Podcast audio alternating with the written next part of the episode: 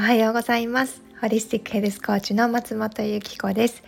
この音声では穏やかに美しく生きるための健康 Tips 簡単に日常に取り入れられる自分の癒し方日々の気づきや学びをシェアしています。皆さん月曜日いかがお過ごしでしょうか、えー、私はですね先日夕飯を作っていた時にあの冷凍していたお肉とね冷蔵庫に大根が残っていてでじゃあ煮物でも作ろうかなと思ったんですがいつものこのお醤油とかみりんとかの甘辛い煮物はなんかちょっと飽きてきたなと思ってでそこでこうじゃあお塩とにんにく少し入れてあと畑やってるおじちゃんにいただいた取れたてのエンドウ豆もあったのでそれも全部無水鍋で煮たらこれがすっごく美味しくできて一人で嬉しくなっていた私です。はい。私以前はこのお料理ってレシピを見ないと作れない人で調味料とかもこう大さじ1杯とかすり切りでっていう風にしっかり測ってやらないと不安な人だったんです。今日何作ろうかなと思った時も冷蔵庫にある食材をこうクックパッドにね入れてでその出てきたレシピに忠実に作っていました。私もそうだよっていう人いますかね。で家族もすごくそれを美味しいって食べてくれてで夫からもこれどうやって作ったのって聞かれた時にまあちょっとこういうのがあったからいつもとちょっと雰囲気変えて作ってみたよっていうふうに言ったらね、彼も私がこうレシピに忠実に生きる女だと知っていたので 先日のその私を見てそうやってレシピ見ずにクリエイティブに作れるなんてすごい変わったねっていうふうに言ってくれたんです。であそっかっていうふうに納得したことがちょっとあったので今日はそのクリエイティビティについてお話ししたいなというふうに思いました。クリエイティブな人っていうと皆さんどんなイメージを抱きますか？クリエイティブって要は想像力が豊かとか独創的なという意味ですよね。想像力のある人クリエイティブな人ってこう絵を描くアーティストとかデザイナーさんライターさんみたいなそういう人を想像しませんか？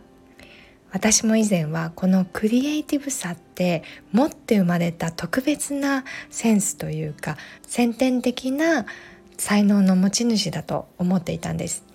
ですがホリスティック栄養学校で教わったのが私たちは誰しもがクリエイティブである。そして健康で幸せに生きるためにはこのクリエイティブであることがすごく大切だということだったんですね。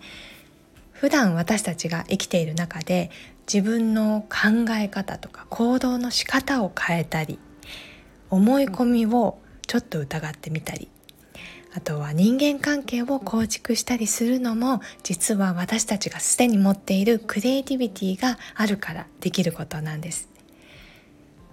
生きていると様々な困難や壁にぶつかります。挫折しそうになることもあるしもう全部投げ出したくなることもあるし誰も信じられなくなることもある。ですがこのクリエイティブに生きることでそういったいろいろな障害にも立ち向かえる落ち込んでも自分の足で立ち上がれる乗り越えられる。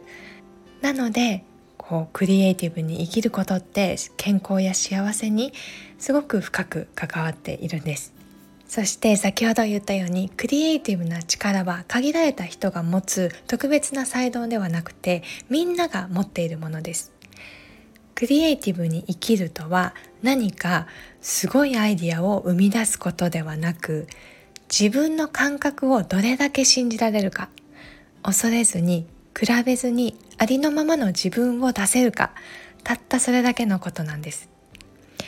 とねこう今こんなことを胸を張って言っている私ですが 過去の私もずっと自分の感覚を信じてあげられていなくて自分の選択にいつもどこか不安を感じてました。例えばファッションにしても自分の髪型にしても自分のセンスに自信がなくて街で流行っているもの雑誌で見たものっていうのをそっくりそのまま真似したりあとは何かやってみたいな挑戦してみたいなと思うことが心の奥にあってもまあこんなのどうせ私は無理だよねって最初から決めつけたりあとはこれやったらちょっと周りはえって思うかなとかこう周りからの視線を気にしてしまったりこれも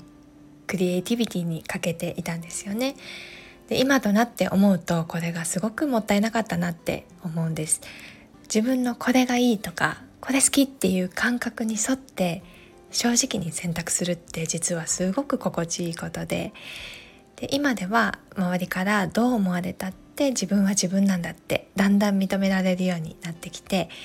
で壁に直面したらじゃあどう乗り越えればいいんだろうって自分で考えて自分の心に従って行動する。でまたうまくいかなかったら別のやり方を考えてみてでまた行動してみる。っていうふうにこの繰り返しでどんどんこう成長できている感覚が持てるようになっていきました。自分で考えて納得したことってどう転んでも自分で決めたことなので後悔がないんですよね。なので昔の私はできなかった自分の感覚を信じるというのが今ようやくできるようになったこと。あとは私の中でどこかこうハードルが高い言葉だったクリエイティブというものが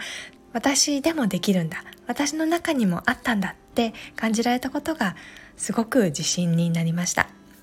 なのでそのクリエイティブに生きるって普段の生活の中でできるチャンスがいっぱいあるんですよね。例えばなんだか今のお家お部屋が気分が上がらないなって思ってでも何かこう家具とかねインテリアを新調するお金もないなっていうシチュエーションの時あなただったらどうしますか？ちょっと家具の配置を変えたりずっと使ってたテーブルクロスを取り外してしまったり眠っていた食器や花瓶をこうおしゃれにディスプレイしてみたり自分で描いた絵を額縁に入れて壁に飾ってみたり。そういったことをすることでお部屋に新しい風が吹き込むかもしれません。あとは何かハプニングが起きた時にも想像力を働かせてみてください。